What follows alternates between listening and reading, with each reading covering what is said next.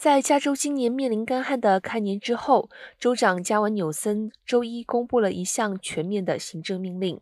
呼吁当地供水商实施更积极的保护措施。具体而言，该命令要求城市供水商启动其本地制定的应急计划二级，这意味着他们必须为高达百分之二十的水短缺做好准备。该命令还介绍了解决加州中央山谷钻井的措施。并指示州监管机构考虑禁止在企业和公共场所浇灌装饰草等设施。